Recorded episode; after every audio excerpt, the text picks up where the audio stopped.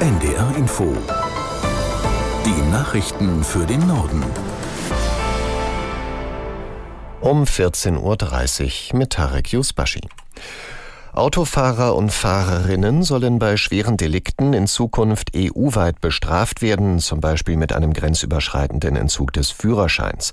Diesem Gesetzesvorschlag hat das EU-Parlament zugestimmt. Aus Straßburg Katrin Schmidt. Deutlich überhöhte Geschwindigkeit, Alkohol oder Drogen am Steuer und generell das Verursachen von Unfällen mit schweren Verletzungen und Todesfällen.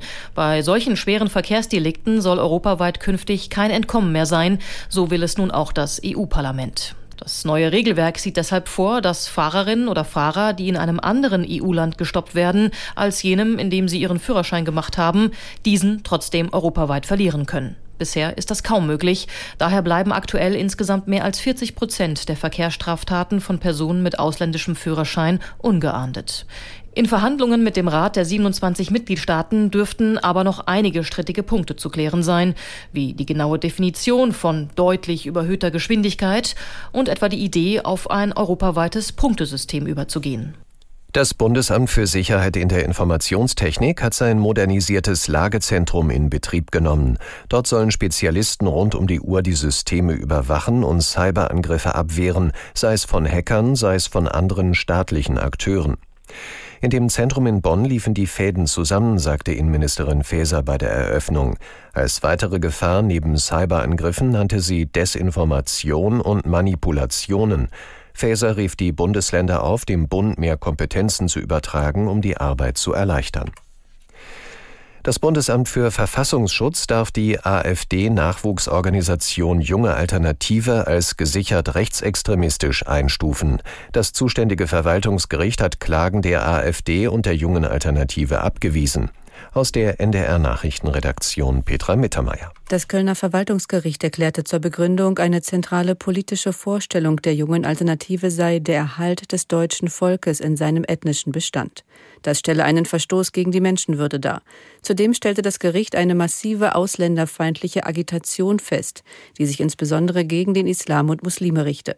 Im April 2023 hatte der Verfassungsschutz die junge Alternative als gesichert rechtsextremistische Bestrebung eingestuft. Dagegen wehrten sich die AfD und ihre Jugendorganisation. Sie können die Entscheidung des Verwaltungsgerichts noch anfechten. Wegen eines Warnstreiks des Bodenpersonals fallen am Hamburger Flughafen morgen alle 23 geplanten Lufthansa-Flüge aus. Laut Online-Flugplan betrifft das zwölf Verbindungen nach München und elf nach Frankfurt. Bei den Lufthansa-Töchtern Eurowings, Austrian und Swiss sollen alle Flüge wie geplant starten. Verdi hat ab 4 Uhr das Bodenpersonal verschiedener Lufthansa-Gesellschaften zu einem Warnstreik bis Donnerstagmorgen aufgerufen. Betroffen sind neben Hamburg, Frankfurt und München auch die Airports in Berlin und Düsseldorf. Laut Unternehmen sind mehr als 100.000 Kunden betroffen. Deutschland stimmt dem bereits ausgehandelten Kompromiss für ein Lieferkettengesetz auf europäischer Ebene nicht zu. Bundesarbeitsminister Heil macht dafür die FDP verantwortlich. Aus Berlin Kai Clement. Arbeitsminister Hubertus Heil von der SPD hat die Kompromisssuche für die EU-Lieferkettenrichtlinie für gescheitert erklärt. Zitat, dass sich Deutschland aufgrund einer ideologisch motivierten Blockade der FDP bei der anstehenden Abstimmung enthalten muss, enttäuscht mich sehr. Finanzminister Lindner und Justizminister Buschmann bei der FDP hatten sich zuletzt dagegen ausgesprochen. Sie warnen vor zu viel Bürokratie und zu hohen Belastungen gerade für den Mittelstand. Wirtschaftsverbände sehen das ähnlich. Der Inhaber der Potsdamer Villa, in der ein Geheimtreffen von Rechtsextremisten stattgefunden hat, soll aus der CDU ausgeschlossen werden. Der Kreisvorsitzende der Potsdamer CDU bestätigte der Zeitung Die Welt, dass das entsprechende Verfahren vorbereitet wird. Der Villenbesitzer sitzt derzeit im Kreisvorstand der Partei. Eine Frist dafür, von selbst aus der CDU auszutreten, habe er verstreichen lassen, hieß es. In Potsdam hatten sich im November unter anderem Rechtsextremisten, AfD-Politiker und Unternehmer getroffen, um über eine Massenausweisung von Millionen Menschen mit Zuwanderungsgeschichte zu sprechen. Nach der Krebsdiagnose bei König Charles haben das britische Staatsoberhaupt Genesungswünsche aus aller Welt erreicht. Der Buckingham Palast hatte gestern mitgeteilt, dass der 75-Jährige an Krebs erkrankt ist. Aus London Gabi Biesinger. Der britische Premierminister Rishi Sunak wünschte dem erkrankten König eine schnelle Genesung. Glücklicherweise wurde die Krankheit frühzeitig erkannt, sagte Sunak der BBC.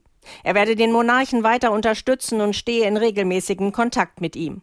US-Präsident Joe Biden, dessen Sohn Bo an Krebs verstarb, schrieb beim Kurznachrichtendienst X, eine Krebsdiagnose und die Behandlung zu meistern erforderten Hoffnung und Mut.